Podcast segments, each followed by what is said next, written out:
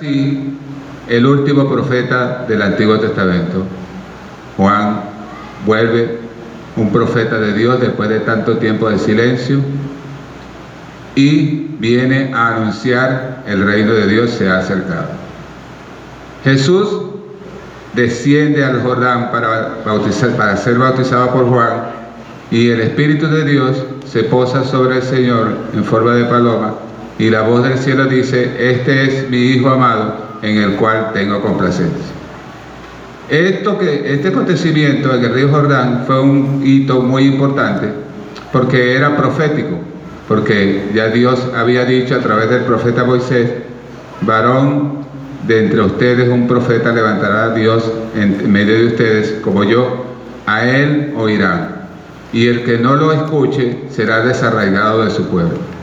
Entonces, estamos viendo en, ese momento, cuando eh, contemplamos esa escena, estamos viendo el cumplimiento de una profecía bíblica que hacía que nosotros entendiésemos que se estaba acercando una nueva dispensación, la dispensación del Espíritu, de la gracia, del favor de Dios y merecido para todos los seres humanos. Y entonces allí estaba el Señor Jesús dejándose bautizar en las aguas del río Jordán por Juan el Bautista, quien lo llamó el Cordero de Dios. Este es el Cordero de Dios que quita el pecado del mundo. Y entonces estaba por comenzar esta dispensación de la gracia. Luego el Señor Jesucristo es llevado al Calvario, estoy sintetizando, y es llevado al Calvario y allí da su vida por sus ovejas.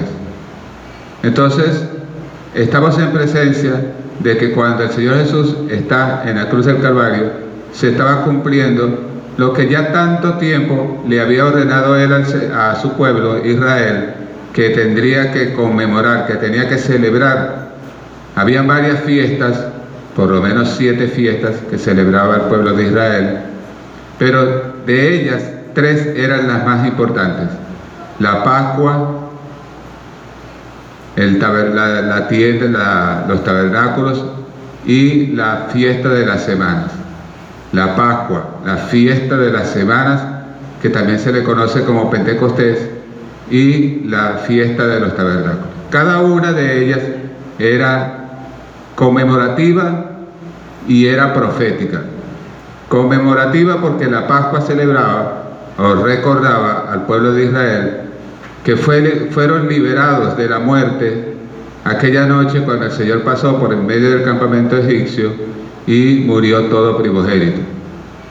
Pero en los hogares donde estaba la marca de la sangre del Cordero Pascual, el Señor pasó de largo y fue librado así el pueblo de Israel y no hubo mortandad en medio de ellos, porque la sangre untada en los dinteles y en los postes de las casas de los hebreos, los libró de la muerte. Y también el Cordero Pascual, la fiesta de la Pascua, les recordaba a ellos que ellos fueron librados de la esclavitud cuando estaban en Egipto.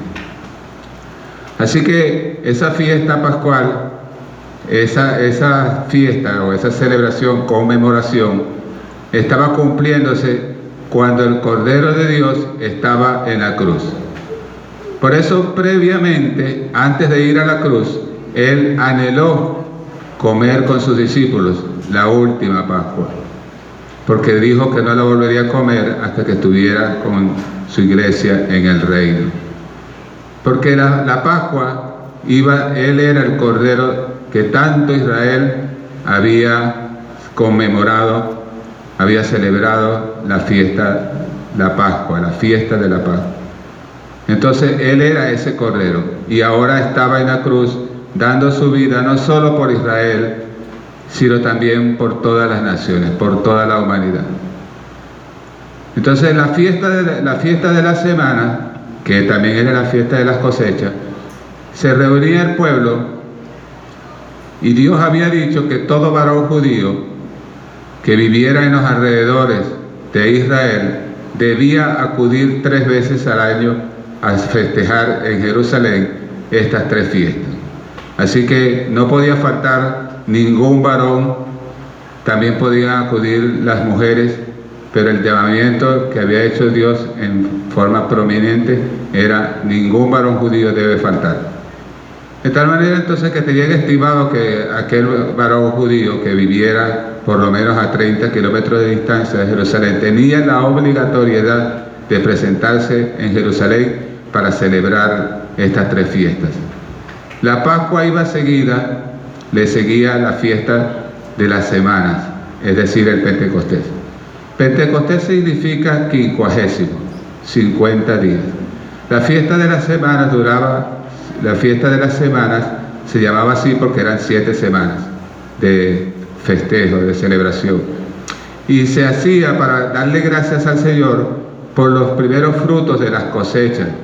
Ellos pasaban tanto tiempo eh, sembrando y luego por fin eh, recibían su cosecha, era motivo de alegría y Dios les, instruyó que celebraran esta fiesta para darle gracias a Él porque les bendecía sus cosechas y les había dado frutos y para que le presentaran los primeros frutos.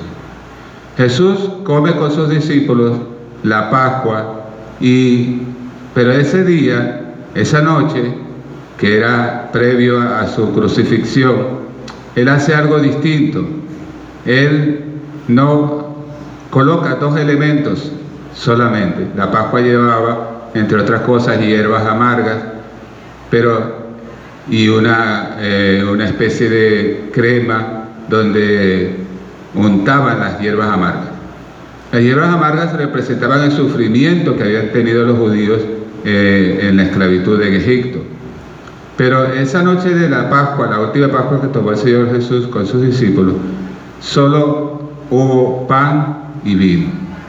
Y él partió el pan y le dio a sus discípulos y les dijo, este es mi cuerpo que por ustedes es entregado. Y les, les comparte la copa y les dice, este, este es mi sangre del nuevo pacto que por muchos es derramada. De tal manera que esto pasó a ser la cena del Señor. Así se le llamó y se le llama y se le conoce en la iglesia del Señor la cena del Señor. Algunos le dicen la Santa Cena. Pero entonces cuando el Señor Jesús eh, muere y al tercer día resucita, Él se le aparece a sus discípulos, dice la Biblia en el libro de los Hechos, que se le aparece por 40 días seguidos. O sea, Él ha resucitado. Él vive para siempre su misericordia. Entonces, estamos hablando del inicio de algo glorioso, de algo grandioso que el mundo todavía no comprende ni podrá comprender, porque esto se ha de discernir espiritualmente.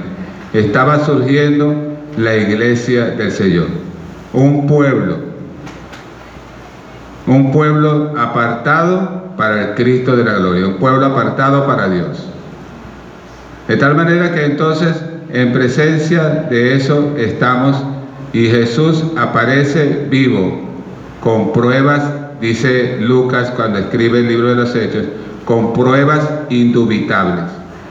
El tema de la resurrección, mis amados, de Cristo es capital, es sumamente importante, es number one, número uno.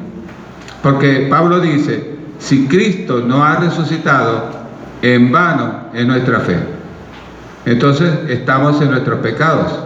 Porque si no hay resurrección, entonces Cristo tampoco ha resucitado y nosotros estamos en nuestro pecado. Y también dijo, y los que ya murieron creyendo en Cristo también se perdieron. De tal manera que el diablo buscará las mil formas de ocultar esta, esta gran victoria que significó la muerte, pero también la resurrección de Jesucristo. Por eso el, himno que se entonó y comenzaron las alabanzas, le quedó como anillo al dedo a lo que hoy estamos hablando, porque hay poder, poder en la sangre de Jesús, quien murió y resucitó. Yo no sabía que ellos lo iban a entonar, pero está muy acorde, como si yo le hubiera dicho, por favor, entona ese himno. porque hay poder en la sangre que Él vertió, porque no solo murió, sino que resucitó. Gloria a Dios. Los apóstoles de Cristo escogió doce y ellos tienen un ministerio que es irrepetible, porque los apóstoles originales del Señor, para poder ser apóstol, toditos tenían que haber caminado con Él, haber estado con Él en los milagros y en las enseñanzas, y ellos tenían que ser testigos de la muerte y de la resurrección de Jesucristo. Por eso el ministerio de los doce apóstoles es irrepetible. Solo ellos fueron testigos del el poder de Dios, de sus enseñanzas, sus milagros, porque estuvieron con Él durante tres años y ellos vieron su muerte, pero también le vieron resucitado. Así que, siendo así, el Señor antes de subir al cielo, pero primero tengo que decirles esto, Él le hizo énfasis a su resurrección. Él les había dicho, es necesario que el Hijo del Hombre sea crucificado, padecerá de manos de los hombres impíos, será, morirá, pero resucitará. Yo recuerdo que cuando, yo recuerdo que cuando el Señor en su misericordia me hizo el llamamiento,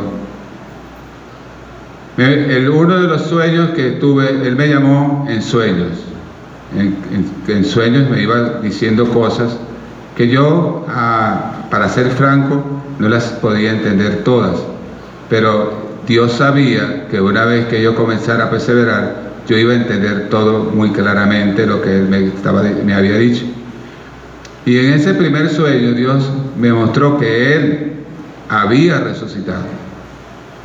Porque eso, aunque yo no lo entendiese en el momento en que yo era un joven, eh, como todo joven, medio loco, eh, yo no lo iba a entender, pero él sabía que yo tenía un llamamiento y que me estaba llamando para que cumpliera un ministerio y que yo necesitaba saber que él había resucitado.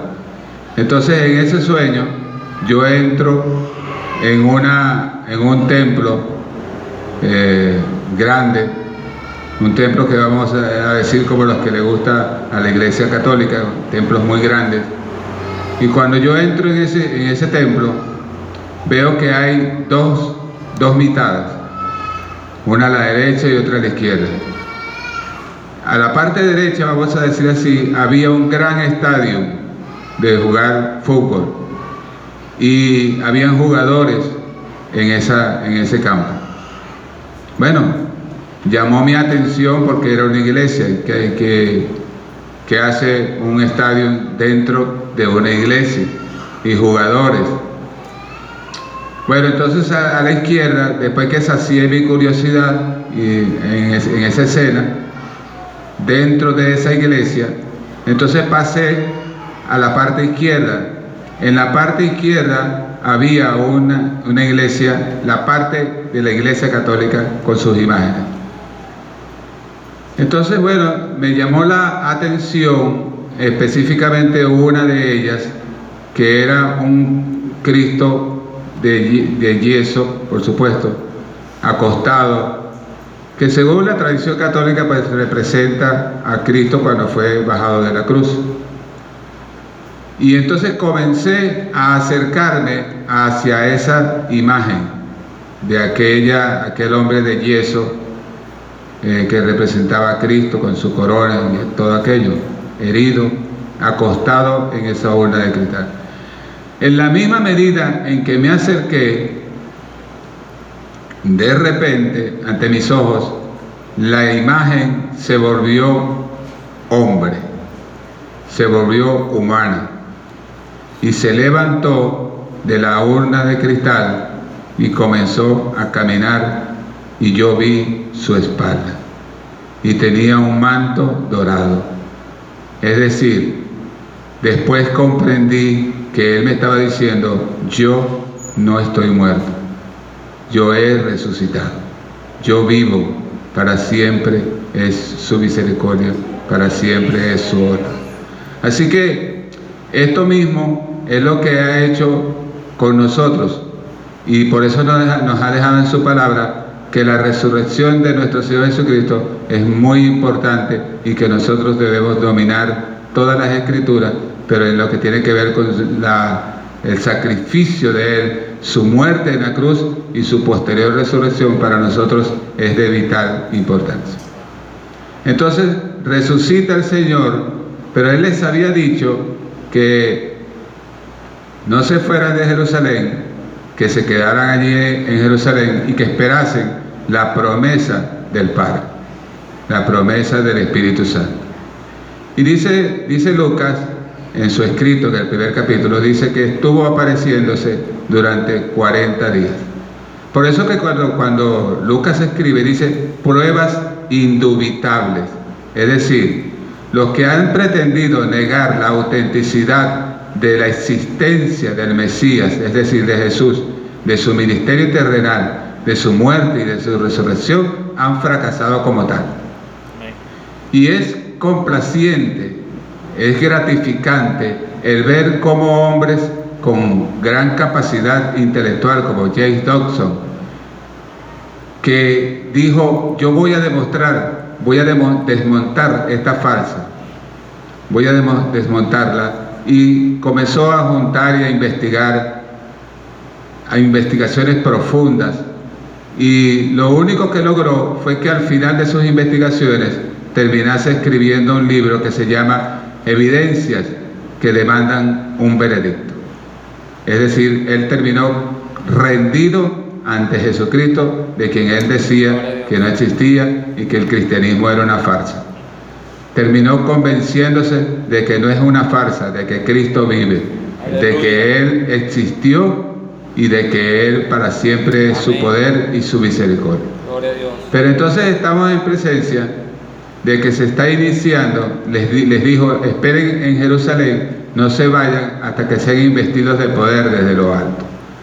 Los hombres de los cuales hablé la semana antes pasada hicieron señales, hicieron, fueron prodigiosos, ya sabemos por causa de quién, pero ahora estamos en presencia del comienzo de una nueva dispensación donde no todo iba a cambiar, porque ya el Espíritu Santo, no, nosotros no íbamos a matar leones, pero íbamos a necesitar enfrentarnos con uno que anda como león rugiente, ¿entiende? Y contra un mundo para el cual el Evangelio y Cristo Jesús el Señor les iba a ser hostil. Él sabía que su iglesia se iba a enfrentar a muchas dificultades y a enemigos poderosos. Entonces les dijo, quédense en Jerusalén hasta que sean investidos de poder desde lo alto. Gloria al nombre de Jesús. Porque Juan bautizó con agua para arrepentimiento, mas ustedes serán bautizados con el Espíritu Santo dentro de no mucho tiempo. Después que hubo estado 40 días con ellos, apareciéndose y comiendo inclusive con ellos, para que no les quedara, quedara ninguna duda, entonces subió a los cielos y dos varones, es decir, ángeles con aspecto, con apariencia de varones, se presentaron ante ellos y les dieron el anuncio de que así mismo, como Él se fue a los cielos, que así mismo descendería. ¿Cuántos alaban su santo nombre? Nosotros somos bienaventurados porque esto fue dicho hace ya poco más de dos mil años, pero ahora nosotros somos los protagonistas de algo que a todas luces pareciera esta vez sí ser definitivo. La pronta venida, el pronto cumplimiento de Jesucristo a buscar a su iglesia. Bueno, y establecer su reino luego que sucedan los demás actos proféticos.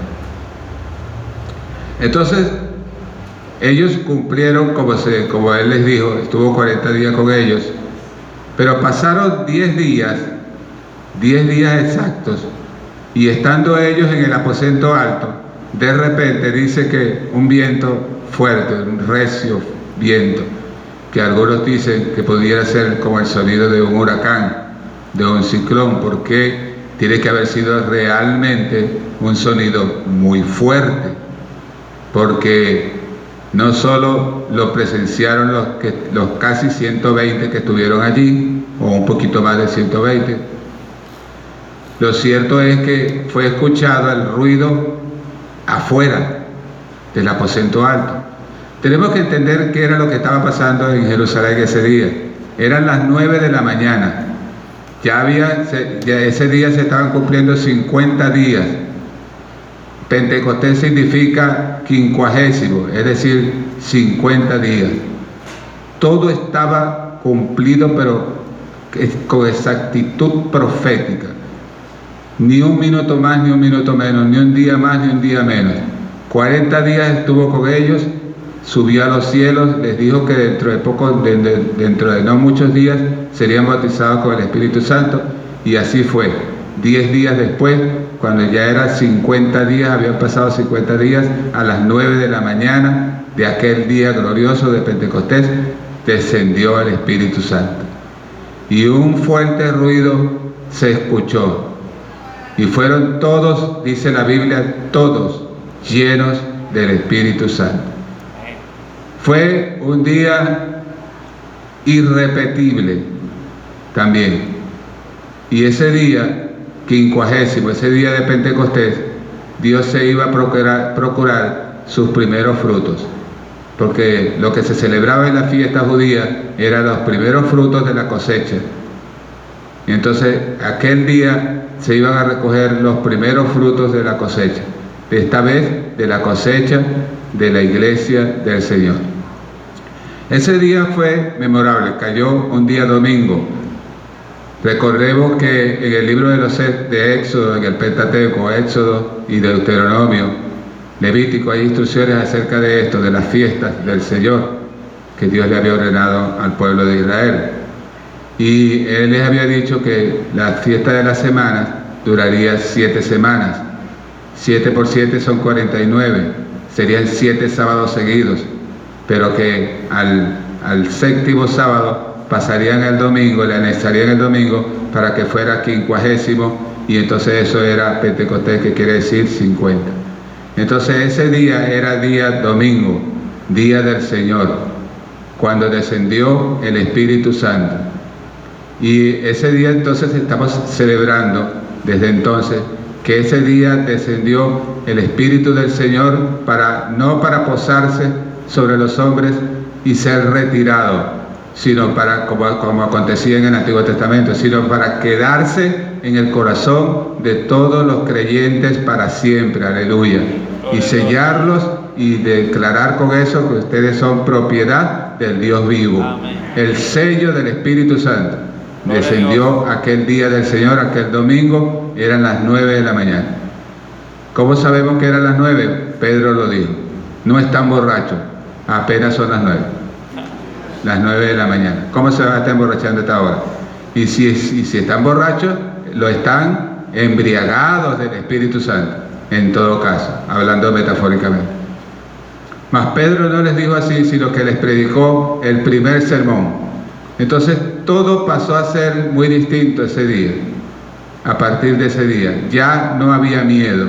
Eh, aquel Pedro dubitativo, ante el cual cuando los hombres le dijeron, tú eres uno de ellos, yo, tú, tú lo conoces, tú estabas con él, yo no. Y entonces, y dudando y temblando y temeroso, aquel hombre que negó a su maestro, ya ese hombre no era nunca más el Pedro que vemos a partir del día de Pentecostés. Abrió su boca y dijo, señores, varones judíos, de todos los lugares desde donde han venido, Quiero decirles que ciertamente esto que ustedes han visto y han oído es lo que prometió el Señor a través del profeta Joel. En aquel día, en aquellos días derramaré de mi espíritu sobre toda carne. Gloria al nombre de Jesús. Y ese día se estaba cumpliendo lo que había dicho también el profeta Isaías, que derramaré agua sobre los sequedales, haré brotar ríos y manantiales del desierto, y sobre tu generación en aquel tiempo derramaré de mi espíritu. El profeta Ezequiel también habló acerca de lo que sucedería proféticamente aquel día de Pentecostés, porque él dijo, yo les daré un corazón nuevo y pondré espíritu nuevo en ustedes. Quitaré el corazón de piedra y pondré un corazón de carne en ustedes. Muchos de nosotros, ustedes deben reconocerlo, teníamos, si, no todos de hecho, un corazón endurecido para no creer en la verdad. Pero esa profecía que había sido anunciada siglos antes se hizo carne en nosotros. Porque para recibir a Cristo había que transformar el corazón de piedra y poner un corazón nuevo. Y eso fue justamente lo que Dios hizo, para que usted hoy estuviera ocupando una silla de privilegio, usted y yo, hoy todos nosotros, para que pudiésemos tener el privilegio de pertenecer a la iglesia de Cristo. Aleluya. Ahora, Jerusalén ese día estaba llena de mucha gente, de mucha gente todos eran en su inmensa mayoría judíos, que habían venido de muchos lugares, de muchos países, porque por causa de que el mandato bíblico era que tenían que estar en las fiestas judías, las tres fiestas más importantes. Así que ese día Jerusalén estaba llena de mucha gente, muchos varones de diferentes lugares del mundo. Esto porque ellos vivían en esos países por consecuencia de la, por causa de la dispersión judía. Ellos fueron dispersados, como ustedes lo recuerdan. Y bueno, muchos se quedaron en esos, países y no regresaron y solamente venían cuando eran las ocasiones de las fiestas especiales, mandadas por el Señor a través de Moisés. Y ese día de Pentecostés precisamente estaban ellos allí para festejar juntamente todos. Y por esa razón, pero ellos vivían en esos países y eran algunos, algunos habían olvidado su, propio idioma maternal, materno, su propio idioma, que era el hebreo, pero otros lo sabían, pero lo que sí conocían era el idioma donde ellos desde pequeños habían o nacido ahí en esas naciones o habían llegado siendo pequeños y ahora era el idioma que ellos hablaban. Por eso cuando ellos escuchan aquel estruendo, se van al templo de hecho, ellos acuden en masa a ver qué es lo que está pasando en el, lugar donde estaba el aposento alto y comienza la confusión. Pero entonces todo se aclara cuando ellos comienzan a oír que los que estaban en, el aposento alto estaban alabando a Dios en los idiomas en que ellos habían nacido. Todos estos hombres en su inmensísima mayoría eran judíos de otras naciones. Quizás otros eran, no eran judíos, pero eran prosélitos que se habían convertido al judaísmo. Y entonces ese día comenzaron ellos, por el Espíritu Santo, a hablar en los idiomas de, las naciones de donde estos judíos habían venido. Habían venido pero Y entonces, he allí la pregunta, ¿qué es lo que está pasando? No entendemos por qué estos están hablando en nuestro idioma, en nuestra lengua materna. ¿Por qué está, está sucediendo esto? Bueno, porque estaba pasando algo también tan hermoso. Ustedes recordarán que en Babel ocurrió la confusión de las lenguas. Los hombres se rebelaron contra Dios, como siempre, y dijeron que iban a construir una ciudad y una, una torre con una cúspide que llegara hasta el cielo. Los hombres no han cesado en ese empeño, todavía siguen soñando con eso. Por eso es que ustedes lo ven que están haciendo naves para llegar a la Luna, para llegar a Marte, para llegar a Júpiter, porque para ellos lo máximo que ellos quieren es conquistar la gloria y ser famosos y hacerse de un nombre. Entonces, allá en Babel ocurrió la, confusión de las lenguas, pero entonces en, en Pentecostés Dios permite que haya una unidad. Lo que allá hubo confusión y desunión, aquí Dios unía a sus hijos, a su pueblo, a través de todos los idiomas, alabando y glorificando a Dios y publicando las maravillas del Señor a través del Espíritu Santo, según que le daba a cada uno de ellos el hablar en algún idioma que los otros que estaban ahí le entendían a ellos, hablando las maravillas de Dios. Lo que ellos no podían hacer antes, ese día lo pudieron hacer porque el Espíritu se derramó para que las maravillas de Dios fueran publicadas en todos los idiomas de todas las naciones. Ahora bien, a raíz de esto, nosotros tenemos que ir comprendiendo, por eso les digo todo el contexto de lo que se nos dice en el libro de los Hechos, porque a raíz de esto surgieron a través de los tiempos algunos desacuerdos y algunas desavenencias y algunas cosas que no son. Entonces surgió el hablar en lenguas como una señal del bautismo del Espíritu Santo. Y son cosas que realmente la iglesia pentecostal, tiene que revisar, la iglesia, los creyentes, cada uno de nosotros, tiene que revisar cómo sucedieron realmente estas cosas para que asumamos lo que realmente es y no lo que nosotros pensamos o lo que se nos dice de primeras. De manera que somos llevados a ser muy diligentes en escudriñar las escrituras para que ciertamente tengamos una dirección correcta. ¿Sí me estarán siguiendo? Gloria al nombre de Jesús.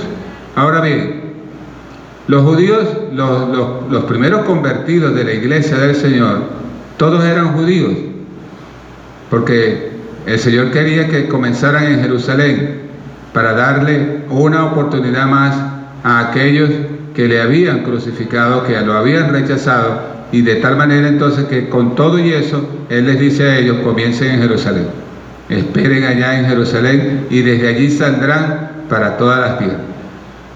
Algunos no estaban quizás muy de acuerdo, nunca estuvieron de acuerdo, inclusive de los que seguían al Señor a donde quiera que Él iba, porque el concepto de reino que ellos tenían era muy diferente al concepto del reino que tenía Dios. Los judíos pensaban que ellos eran una nación importante, que ellos siempre habían sido la nación de, Jehová, del Dios que creó los cielos y la tierra, y el Dios de los pactos, y que ellos eran una nación escogida.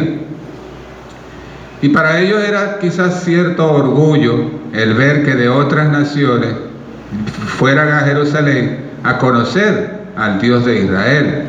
Por eso podemos recordar el caso de la reina de Sabá, que fue a Jerusalén especialmente para ver cara a cara a Salomón, un hombre que había sido dotado con una sabiduría extraordinaria de parte del Dios de Israel. Y eso no era, ese no fue el único caso, siempre a través de los tiempos mucha gente acudía en siglos pasados también a conocer a Israel, a Jerusalén. Todavía, todavía estamos en estos tiempos, siglo XXI, y mucha gente quiere ir a Israel por, por la connotación histórica que tiene esa nación y despierta curiosidad el ver cómo prospera, el ver cómo de un desierto que había, que en el año 60, en la década del 60, de los años 60, se pensaba que Israel no iba a poder crecer demográficamente porque Israel no tenía, no tenía agua suficiente. Y, pero entonces el Dios de la gloria había dicho a través del profeta Isaías, yo crearé manantiales en el desierto, haré brotar ríos en los sequedales. Bueno, ¿qué pasó? Con el paso del tiempo, los científicos de Israel se inventaron y se ingeniaron una y crearon una serie de acueductos y unos mecanismos de ingeniería increíbles. Y vayan y vean hoy lo que era el desierto de Israel, es un jardín y tienen agua y tienen frutas de la tierra para exportar y para vender a otras naciones. Y hay agua pero de más. Todo esto por el cumplimiento profético de la palabra de Dios que había dicho que Él bendecería a Israel. Y cosas como esta hacen que mucha gente quiera conocer al Dios de Israel. A la manera de ellos, en, una forma religiosa, pero les despierta curiosidad. Pero Dios tenía un plan distinto. Dios no quería tanto que vinieran de otras naciones a conocerlo a Él. Ya no hacía falta porque el templo había sido destruido en el año 70, así que ya no había templo que conocer, no había aquella maravilla, aquella eh, asombrosa arquitectura, no, ya no estaba en pie. Y entonces hubo una separación entre los judíos que se habían convertido supuestamente al Señor, pero que no eran, sino eran judaizantes, que no por nada del mundo estaban dispuestos a cambiar su forma de pensar, su religión, su cultura, su arraigo. Ellos no iban a cambiar eso por esa nueva religión que estaba naciendo. Así que hubo una separación entre el cristianismo y el judaísmo. Esto inclusive antes de que el templo fuera destruido en el año 70. Primero, los primeros días de la iglesia, el cristianismo, los cristianos se reunían en el templo. Por eso es que vemos que cuando Juan y Pedro y Juan iban a las 3 de la tarde, la hora de la oración, encontramos el, capítulo donde se ve a un hombre sentado en la, puerta de la hermosa, que era, que era una de las puertas del templo. El templo, estoy hablando del templo de Herodes, que estaba en pie todavía. Entonces, y vemos el milagro donde Pedro le dijo, no tengo oro ni plata, pero de lo que tengo te doy, levántate en el nombre de Jesucristo y camina. Entonces solo ese milagro aconteció eh, en, el templo. Pero llegó un momento en que hubo una ruptura definitiva entre el judaísmo y el cristianismo, porque los sacerdotes judíos, de los judaizantes del templo, estaban celosos del gran éxito que teniendo, que estaba teniendo la nueva religión. Ellos, ellos la llamaban así, la nueva religión. Nosotros sabemos de qué se trata. Y esto les estaba ocasionando grande molestia. Así que pusieron presos a los apóstoles. Pero entonces Gamaliel los llamó y les dijo lo siguiente.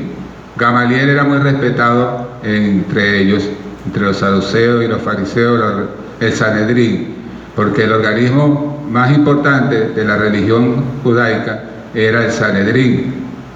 Entonces, ellos le, escucharon a Gamaliel el consejo que Gamaliel les dio. Les dijo, miren, hace un tiempo se levantó un tal Judas y creó una rebelión y él fue, lo mataron y todos sus seguidores se dispersaron.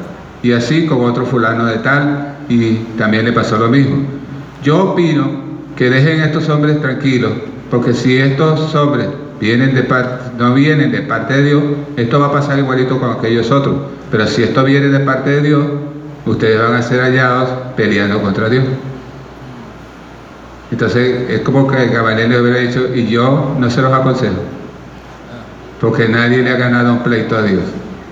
Entonces, bueno, ellos escucharon a Gamaliel, sin embargo, le dieron unos cuantos azotes a los apóstoles y les amenazaron diciéndoles que no prediquen más en el nombre de Jesucristo. Y así los, dijeron, los dejaron ir. Pero entonces fíjense lo que sucedió.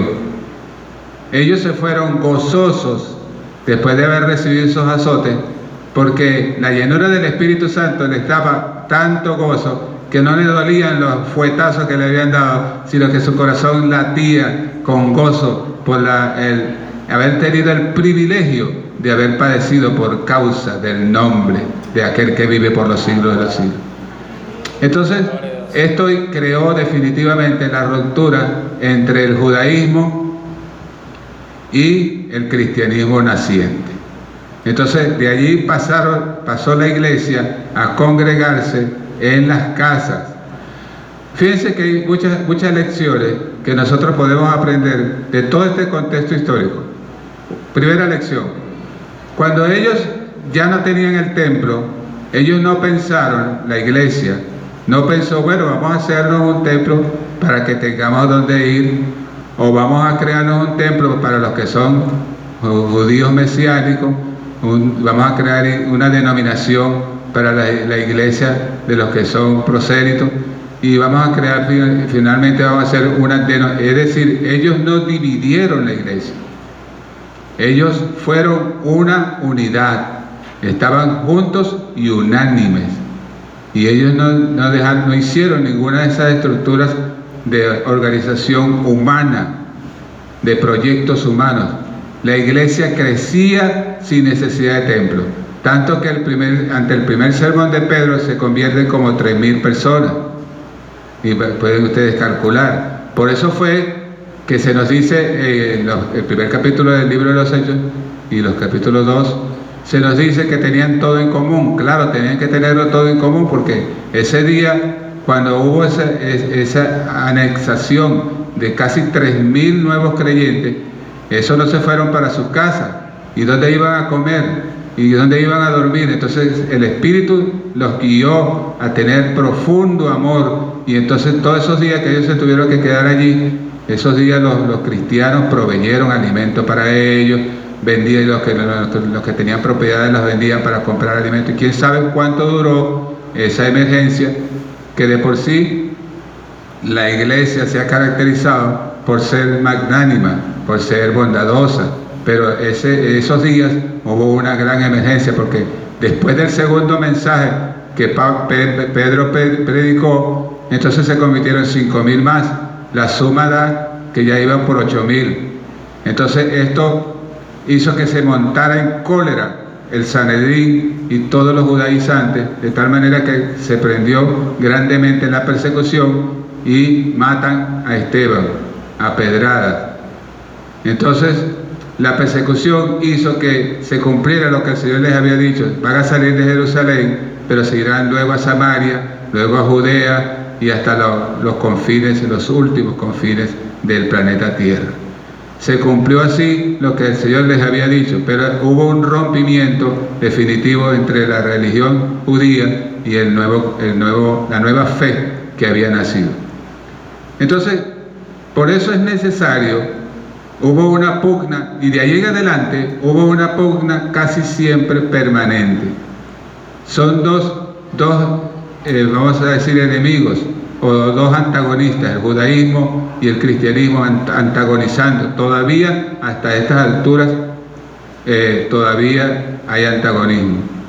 Porque hoy vemos cómo hay eh, cristianos que se han judaizado, se han vuelto mesiánicos, usan el manto, usan la Torá, en fin, todo como si fueran unos eh, judíos.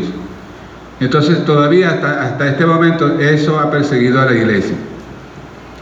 De tal manera que muchos de los escritos que Pablo nos dejó, muchos de los escritos que Pablo nos dejó, nos hablan de que le está dirigiendo cuando usted investiga, cuando usted profundiza, cuando usted estudia, cuando usted es un cristiano eh, que se preocupa realmente por conocer las escrituras, su contexto histórico, todo. Esto no, esto no lo descubre cualquier persona, cualquier cristiano. Ese que lee la Biblia ocasionalmente o que la abre cuando va a la iglesia y el predicador le dice, ah, vamos a leer en tal y tal libro.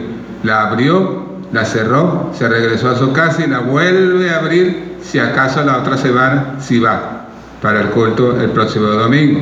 No, eso no es para eso. Eh, conocer a ciencia cierta, lo cual es vital, es de capital importancia, las escrituras hay que conocerlas al pie de la letra. Y sobre todo, siempre ha sido así, pero sobre todo en este tiempo final que estamos viviendo, usted y yo, todo hijo de Dios, debe conocer el libro de Dios, las Sagradas Escrituras.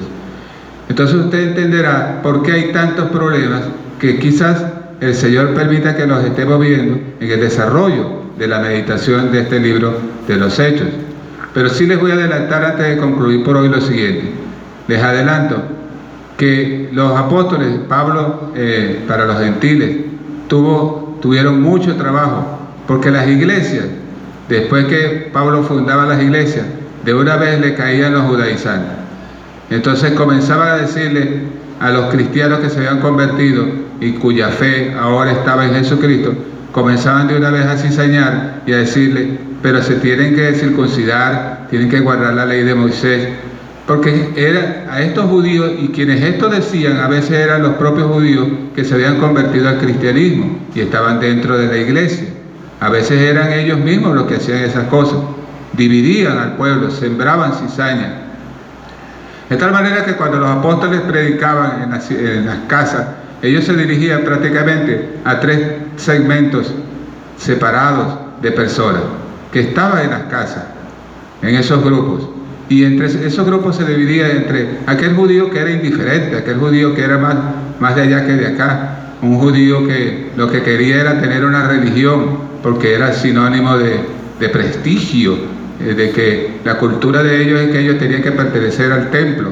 Pero como ahora el templo había sido destruido, entonces ellos se, anexaban a la iglesia cristiana, pero traían todo ese arraigo de su religión judaizante, de la religión judía. Entonces, Pablo, los predicadores que llevaban la palabra en, esos hogares tenían que hablar a tres segmentos de personas. El judío que era en realidad indiferente, pero que quería tener una religión, porque eso le daba prestigio. El judío que estaba ambivalente entre dos aguas, entre que, bueno, sí, yo soy de Cristo, pero también tengo que guardar la ley, como dicen, como dicen los judíos.